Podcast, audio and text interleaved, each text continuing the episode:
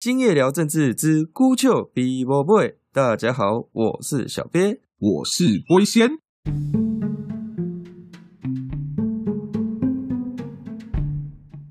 龟仙在二零六一年，保费必须调到三倍以上。才可以维持现在的健保收入。名将立委管碧林认为，现在台湾移民政策太过于保守，应该要开放移民，最重要是东南亚的移民，来维持台湾健保的收支平衡。那我认为这样子是非常非常的危险，因为我在德国念书，当时我在柏林动物园附近闲晃的时候，我看到好几千人，可能上万人的土耳其人。在那边的大街上，开着红色法拉利跑车，在街头甩尾、放烟火，拿着土耳其的国旗欢呼。土耳其总统埃尔多安成功当选。像欧洲这么强势的文化、进步价值风靡世界，却也没有办法去吸纳、消化这些土耳其移民。显然，这些土耳其移民是完全不认同欧洲价值的，所以他们才会去在意，甚至不是欧盟的土耳其的总统大选。而且呢，还当街在欢呼，连欧洲都没办法消化这一些移民。台湾价值更加脆弱，面临这个未来菲律宾和印尼移民，我们也有可能在凯道上会遇到数万人、数十万的移民在那边欢庆菲律宾和印尼的总统大选。他没办法认同我们台湾社会，那反而会造成一个更分裂的社会。我们为了去平衡现在健保的收支，而要让我们子孙呢面临更加危险。破碎化的移民社会，那我觉得这样子是非常不值得的。小鳖啊，你这个就看的有点表面了，你没有看到真正深入的问题。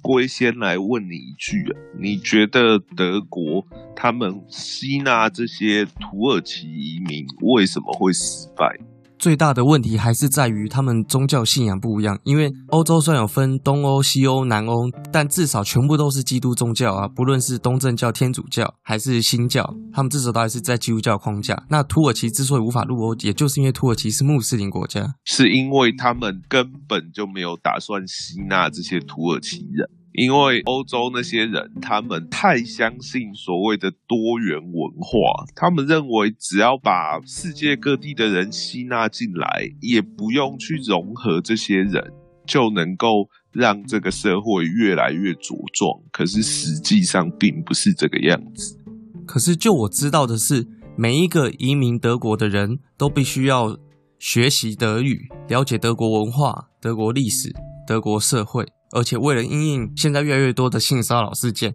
他们还教这些移民的男生如何跟德国的女生约会。这样子的服务，我觉得都比我们对待新移民的这个教育还要好很多。小编，你刚刚讲那么多，你有没有发现，其实这都是很表面、很浮面的融合？所谓的文化的深层是什么？文化的深层是所谓的价值观。今天我们。一群人聚在一起形成一个社会或者一个国家，最根本的是什么？就是能够有一个最核心的价值观，是我们有共识的。我们当然可以不一样，我们可以说不同的语言，过不同的节日，信不同的宗教，吃不同的东西，这些都不是问题。可是，在这种种的不同之内，我们要有一个最核心的价值观，是我们都认同的，我们才能够形成一个社会最基础的根本。这样，遇到外来的挑战，遇到一些难关的时候，我们才愿意一起面对。这个才是一个国家。一个社会最根本的存在。那你刚刚讲的德国人，他们说的那些怎么把妹也好啦，会讲德语也好啦，知道德国的文化历史也好啦，这些其实都是很表面的东西。真正的问题在于，这些土耳其人跟德国人有没有一个根本的价值观是认同的？德国人根本的认同是小编刚刚讲的人权嘛？然后一些进步的价值理念嘛，可是小编，你刚刚看到这些土耳其人在德国的首都庆祝谁当选？埃尔多安，一个想要复兴鄂图曼土耳其帝国权威的强人领导者，这是认同德国那些进步价值，或者认同那些自由民主的人会支持的来的对象吗？不是嘛？所以很明显的，我们就可以知道，那些德国人做的融合都是表面的融合，实际上他们根本没有真的去融合这些土耳其人。所以，当未来德国遇到困境的时候，龟先可以跟你铁口直断，这些土耳其人绝不会跟德国一条心，他们到最后能混就混，能捞就捞。那我们到底该怎么样才能够吸纳这样子文化背景跟我们相差那么大的移民社群呢？不知道小编有没有听过，有一个很成功的国家叫做罗马。啊，罗马的领土从西班牙一路也到今天的土耳其，横跨包括希腊、高卢、地中海、埃及。还有以色列这么多不同的地方的人，为什么罗马不会因为吸纳这么多的人垮台？有一个最根本的原因：罗马的公民权是怎么来的？这些外邦的人，你一开始居住在罗马的时候，你没有公民权，不过你有居住的权利。接下来他们会看你的表现，每次不管是战争、政治决策或什么。你的价值观是不是跟罗马一样？或者你曾经在战争中挺身而出，捍卫罗马的权利，罗马就会逐步提升你的公民权，到最后授予你跟罗马公民一样的权利。因为有这样子的过程，罗马逐步的去审核、去考验这些人跟我的价值观是不是一样的，所以最后罗马才会越来越强。可是现在的欧洲却不是这个样子。反过来，我们台湾，我们第一个要问的是：我们台湾人到底有什么共同的价值观？我们现在连台湾自己人都瞧不定我们共同的价值观是什么了。像想要跟中国统一的啦，想要独立的啦，相信西方自由民主的啦，崇拜共产党一党专政的啦，这么多价值观不同的啦，我们台湾社会自己都还。敲不定的主意，这个时候你再把一堆价值观跟你更不同的人拉进来，哇，那岂不就天下大乱嘛？所以龟仙觉得，我们不是不能接纳更多的移民来，可是，在接纳这些人来之前，我们要先搞得清楚什么才是台湾人共同的价值，然后要求这些移民来的人至少要跟我们有。一个最核心的共同的价值，那这个价值可以是尊重自由民主、支持自由民主这种很核心、很抽象的啊。如果他可以认同，基本上还要过开斋节、过什么节、讲什么语言，这个倒很自由，我觉得完全没有关系。想要去庆祝他们祖国的节日，那也没有关系。我们最重要的核心是什么？这个才是根本的问题。可是龟仙呢？按照你讲罗马帝国的例子，要给为罗马有利军功或特殊贡献的人公民权，那我们不就是要鼓励这些菲律宾和印尼的移民来在台湾当兵吗？那但是我们都知道，台湾花了几十年的时间才把外省人为主的军队变成本土化，变成是台湾人的军队。你现在又要把这些新移民加入这个军队，我们信得过他们吗？不要说菲律宾的移民了，印尼的穆斯林移民，其实他们也是有受到这个伊斯兰主义的这个影响。我也听到新闻有报道说，有一些印尼的穆斯林年轻人，他其实是向往这个伊斯兰国、泛伊斯兰主义的，他就跑到中东去打仗。这样，台湾跟伊斯兰国确定是敌对国家吗？我们能够信任这一批人？小编，你提了一个好问题，因为当年罗马帝国最后就是这样子灭亡的。罗马帝国后期就是因为他把军队都外包给那些什么日耳曼人啊、高卢人啊、哥德人啊，各种新来的少数民族。等到某天这些民族发现。他们靠自己就可以建立政权，不用靠罗马，他们反而就倒过头来抢劫罗马，最后罗马帝国就灭亡了。可是呢，要走到这一步，其实在这之前，罗马帝国本身就有很大的问题。当时罗马帝国的问题就是，他们罗马人自己不愿意当兵。劳动力外带军队的人力缺乏，才弄到需要让这些蛮族当兵。那为什么会弄到这样呢？因为罗马的军队是公民兵，是由国内有公民身份的公民来担任军队。可是到了后来，罗马的经济贫富差距问题变得很严重，所以这些自由人后来就把自己卖身给地主，变成类似佃农身份的这种奴隶啊。当时罗马就是因为自由人大量的破产。那个罗马内部的地主土地兼并非常严重，最后导致了那些劳动人口跟军队的兵力来源，那些人都变成了地主的附庸，不再有办法为国家效力，他们也没有动力为捍卫自己的社群、捍卫自己的财产而战，所以最后罗马才陷入要靠这些蛮族来捍卫国家的窘境。那其实今天台湾也是有一点类似罗马当年遇到的问题，就是我们今天遭遇到的也是年轻人因为底薪，因为社会贫富不均，然后年轻人越来越不想生育，对国家的政治认同感或者是对国家的奉献感越来越低。一来嘛，我们的劳工薪水太低。或者说是那个薪水跟他劳动力要付出的身体健康、家庭时间的成本不成比例，弄到我们必须要去进口东南亚的外劳，只有他们才愿意接受这样子的劳动条件，又或者是我们年轻人。因为薪水太低，工时太长，无法兼顾家庭，无法兼顾生活，而不愿意生养小孩。所以在这个情况下，人口越来越少，我们必须要依靠这些东南亚的人，让他们来成为我们国防或者经济生产的主力。其实这个东西真的很类似当年罗马帝国瓦解的原因。所以今天。问题并不在于我们愿不愿意开放这些外国人有机会规划本国公民的手段，因为说实在的，罗马这种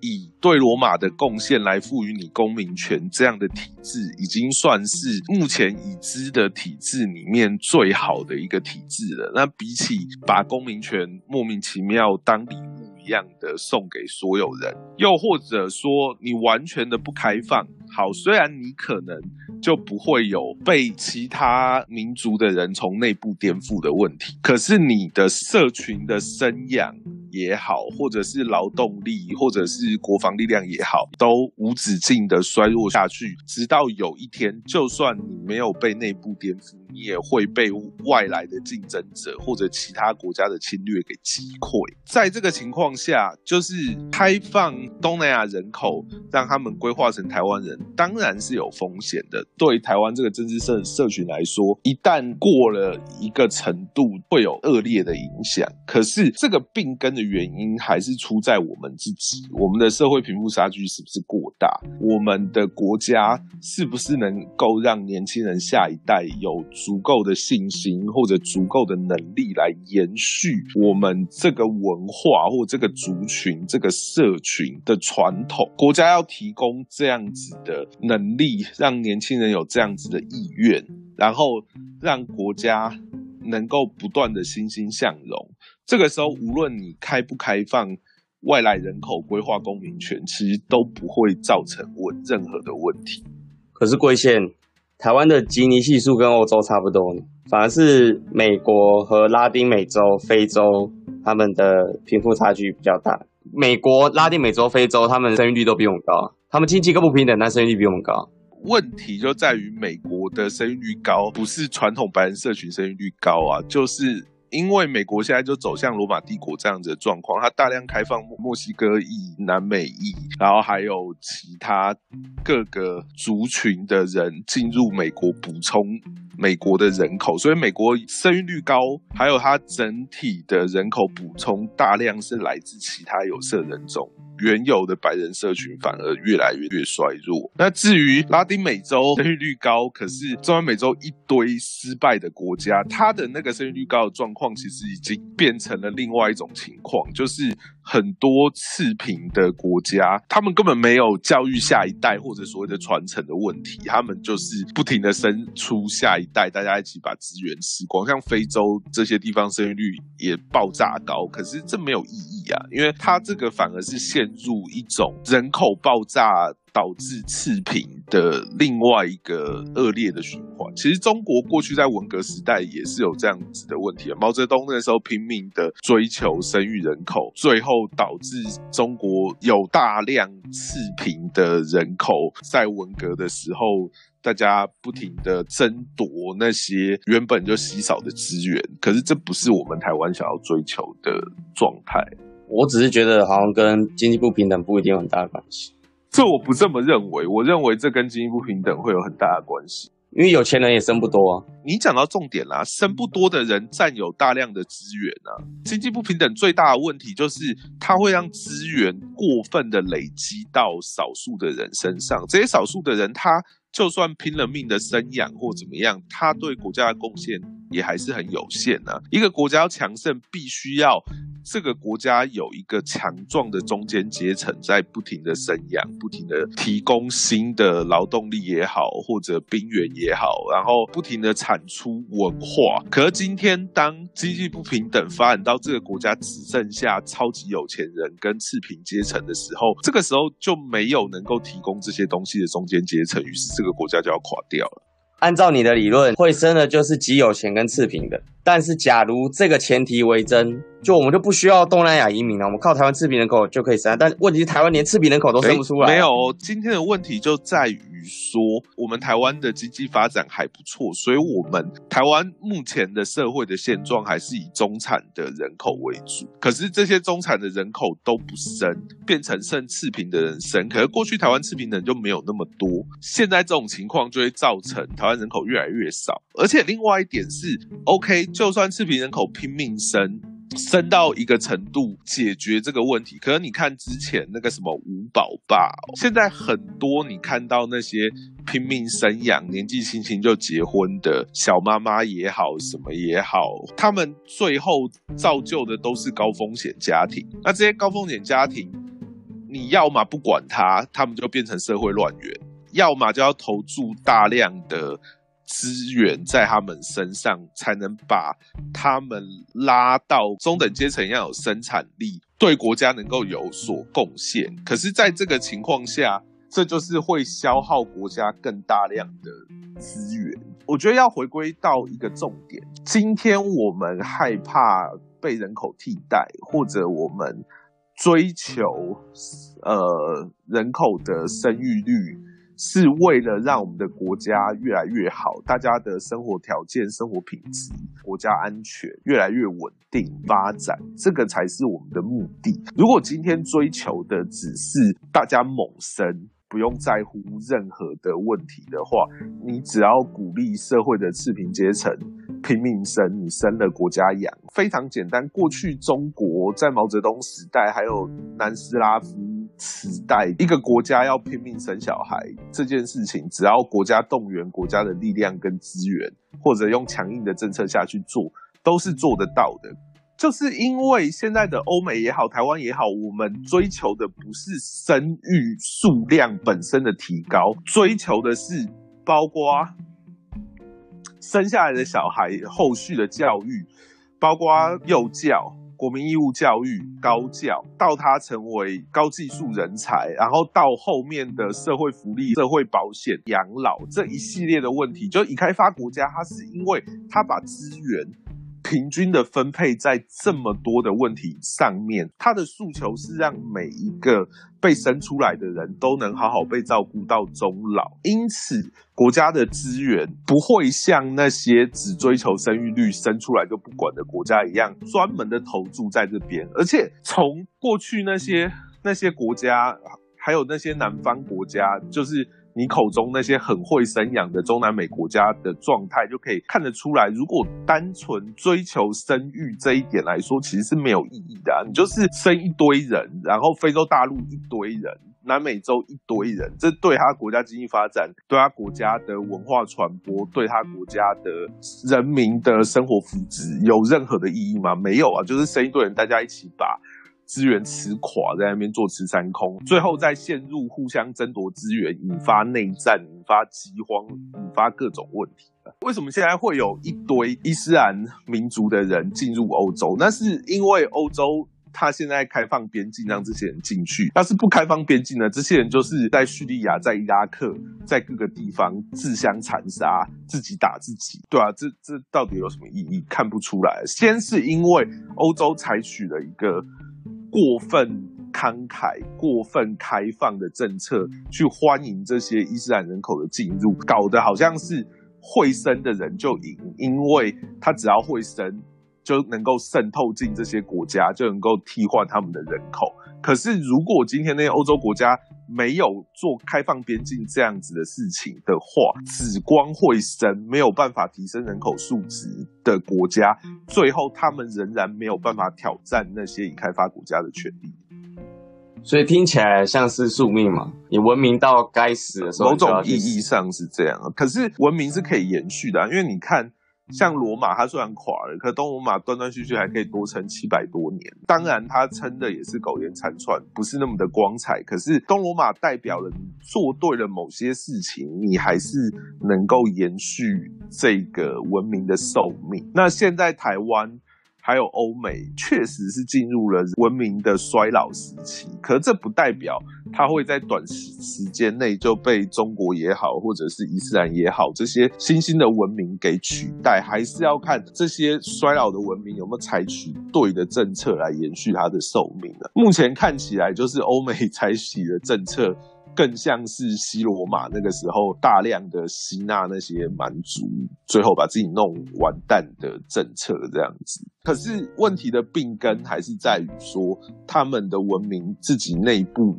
有没有办法维持一个，也不用到绝对公平，或者是。绝对的照顾到社会上某一些人，可是他至少要相对公平到，他可以让一个足够成为他社会中间的阶层，能够不停的继续生养，不停的继续茁壮发展，才能够让这个国家或者文明能够延续下去。可是龟仙啊，你如果要讲经济平等，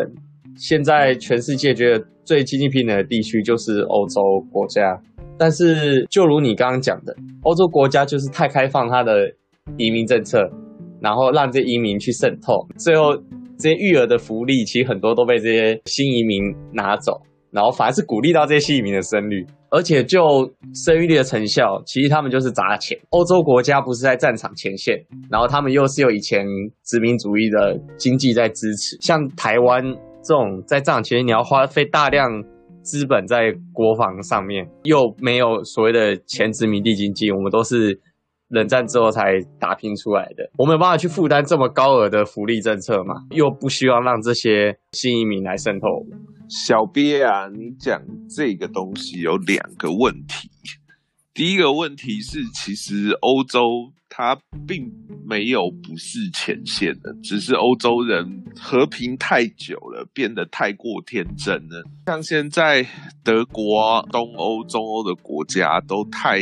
不把自己的国防当一回事。其实某种意义上来讲，他们比台湾还要危险，因为毕竟他们面对着俄罗斯，可是他们却一点戒心都没有。当然，这个话题如果继续讲下去就岔题了。那我们还是回到小编你刚刚讲的，讲到这个经济相对平等呢，其实是有很多种形式的，不是只有欧洲这种向富人课重税，然后搞社会福利制度这一种经济平等的形式，而且其实各国面对的经济不平等的问题也有各种各样。不是说只能用同种制度就能套用到不同的国家。龟仙一直在强调一点，这种所谓的经济相对平等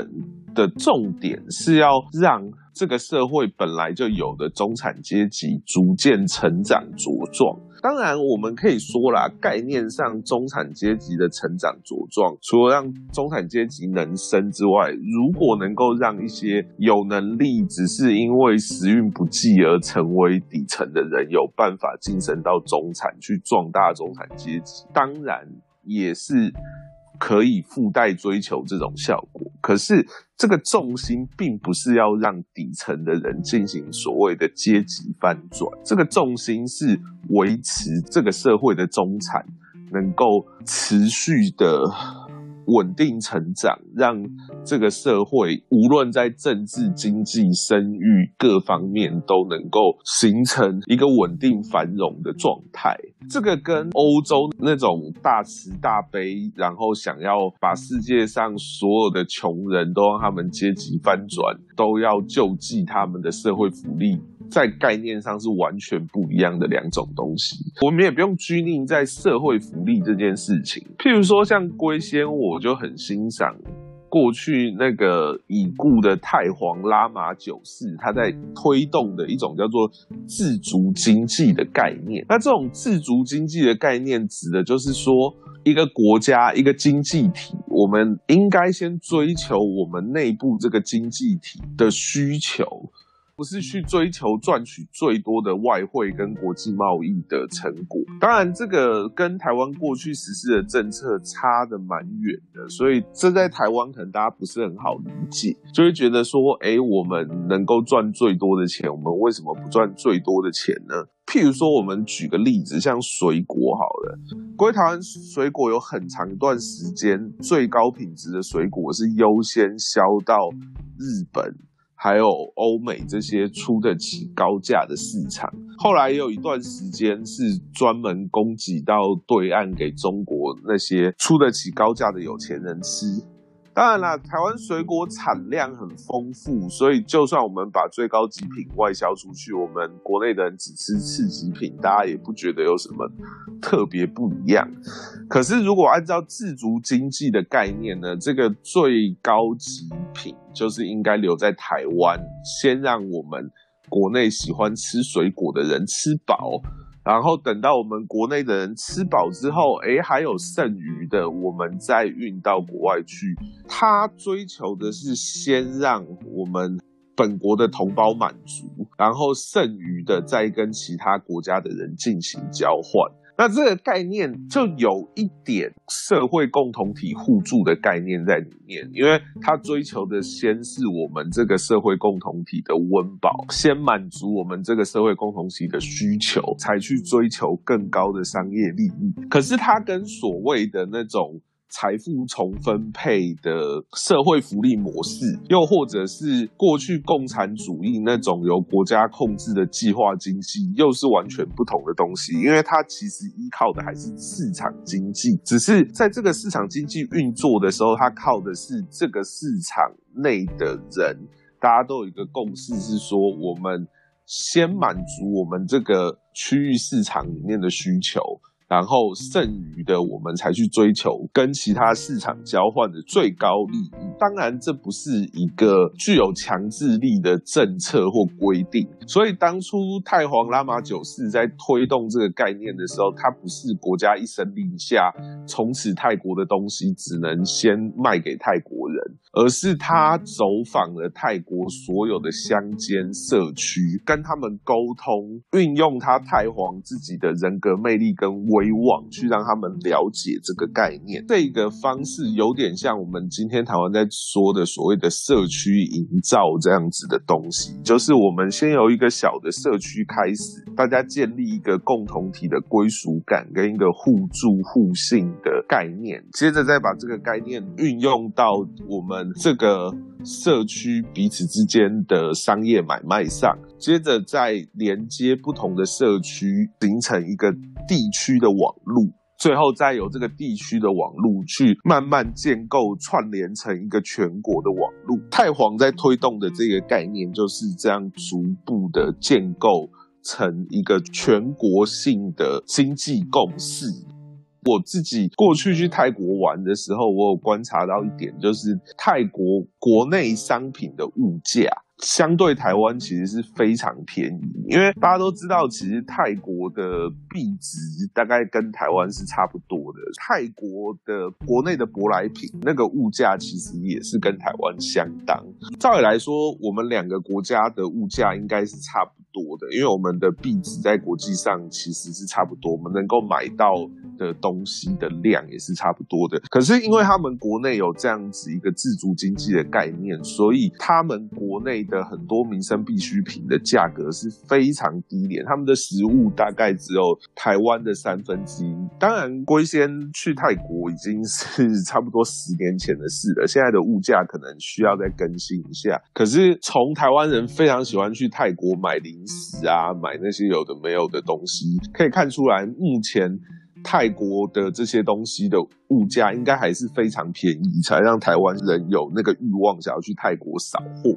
那当然，现在因为疫情，大家没办法去泰国扫零食嘛。等到未来解封之后，其实龟仙也还是蛮有兴趣想要去泰国看看，现在泰国的物价。到底怎么样？不过泰国有个隐忧啦，就是当初力推这个概念的拉玛九世过世，然后现在这个拉玛十世他其实没有什么经济上的抱负，所以他爸爸推动的这样子的一个概念，会不会在他死后就瓦解了？其实这个龟仙也不是很能够保证啊，毕竟所谓的人亡政息呀，这么一个美好的经济制度，很有可能真的就跟着拉玛九世入。土为安了，可是至少从过去龟仙在泰国的所见所闻，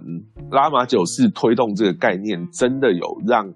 泰国人的生存压力下降。那大家可以想一下，如果今天台湾跟泰国一样，都有这种自主经济的概念的话，基本上食物的价格就一定会下滑。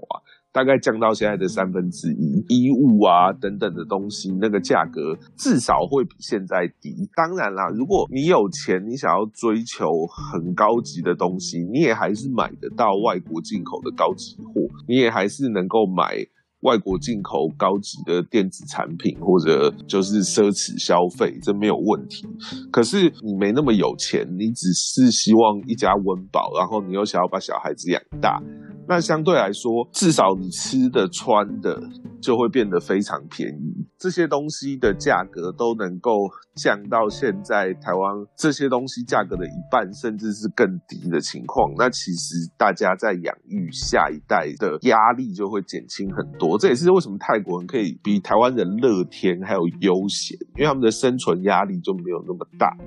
哦，你这个。讲的我觉得是蛮有说服力的，因为像泰国的生育率现在是一点五，那其实如果到一点六以上的话，就是很健康的这个人口生育率。那台湾是破了一点一啦，因为我是在嘉义长大的，我觉得台湾的经济就是把所有最好的资源、最好的机会，为了对接到外汇市场，你要么是就是到主科，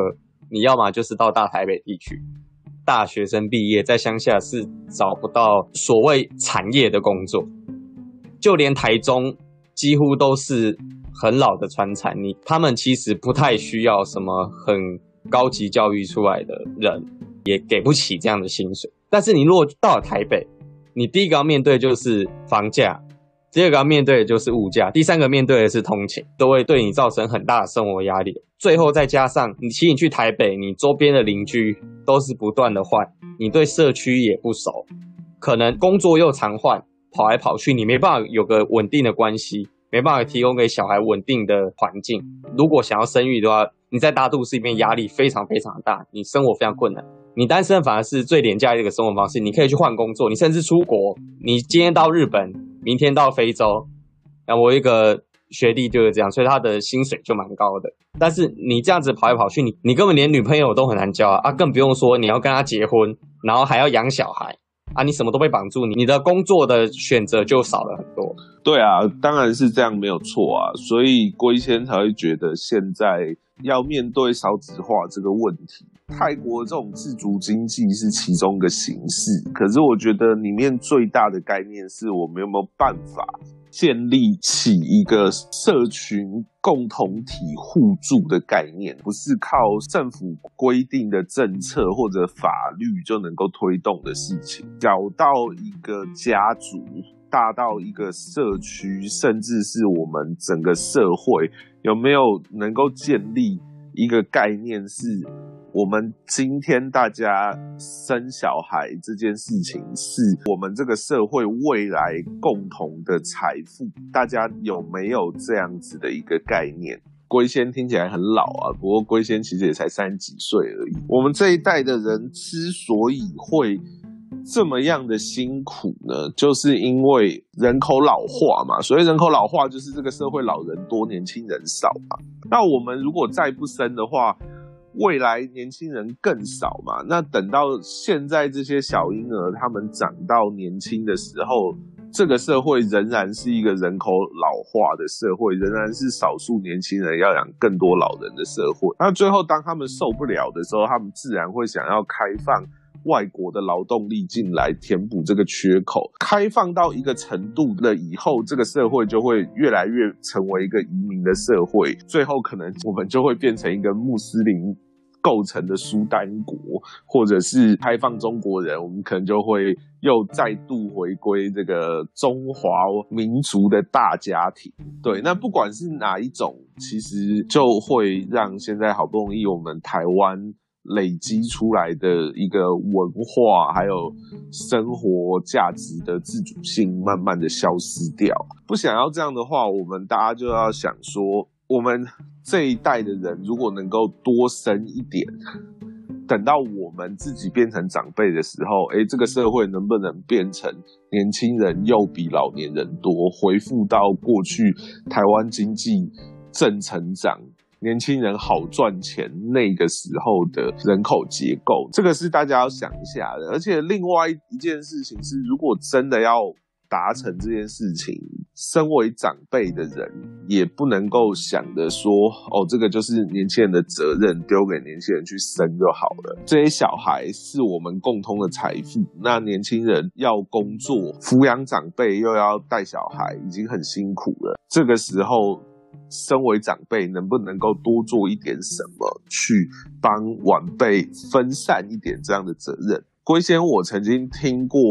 那个中国的云南有一个少数的民族叫做摩梭族啊，他们有一种很独特的婚姻制度，叫做走婚。基本上，这个摩梭族的男女生恋爱是相当自由的，不甚至以我们台湾的标准来看，其实就是所谓的一夜情。那可是这个摩梭族的人口还是持续的增加，他们也没有因为这样子萎缩，而且他们也没有。像台湾一样，因为一夜情造成很多单亲家庭，或者是隔代教养，或者是各式各样的社会问题。为什么对摩梭族来说，他们生下来来的小孩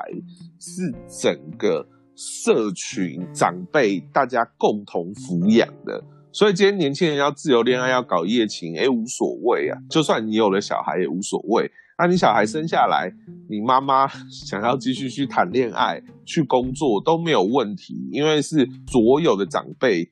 包括那个小孩的爸爸或妈妈、自己的长辈之外，还有社区所有的长辈都一起把这个小孩当成是自己晚辈。对他们来说，家的概念不是像我们传统只看血缘这么狭隘的。他们是认为整个社群里面的小孩都是自己的小孩。这些小孩长大成人之后，他们赚钱奉养的也是整个社群里面的老人这样子。那就在这个互助的情况。下年轻人也享受了所谓的爱情、婚姻自由，甚至他们在性上面压力可以比台湾的年轻人更少。可是小孩却能够在一个更健全、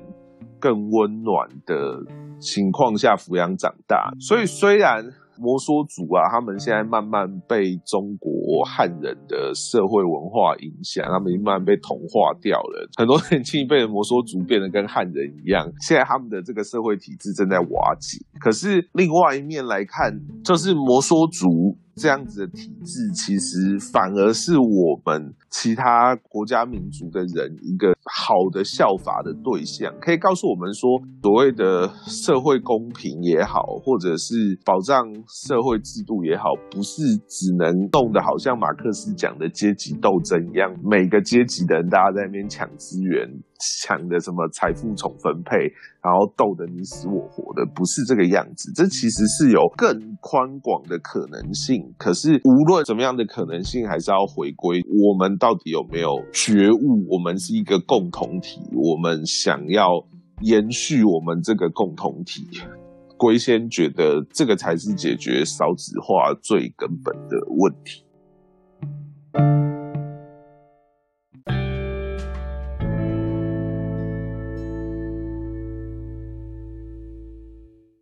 喜欢我们的节目，请按订阅，并分享给你所有的亲朋好友。脸书搜寻“今夜聊政治之孤丘比伯贝”，今夜就公告这边啊，大概暗暗。谢谢大家。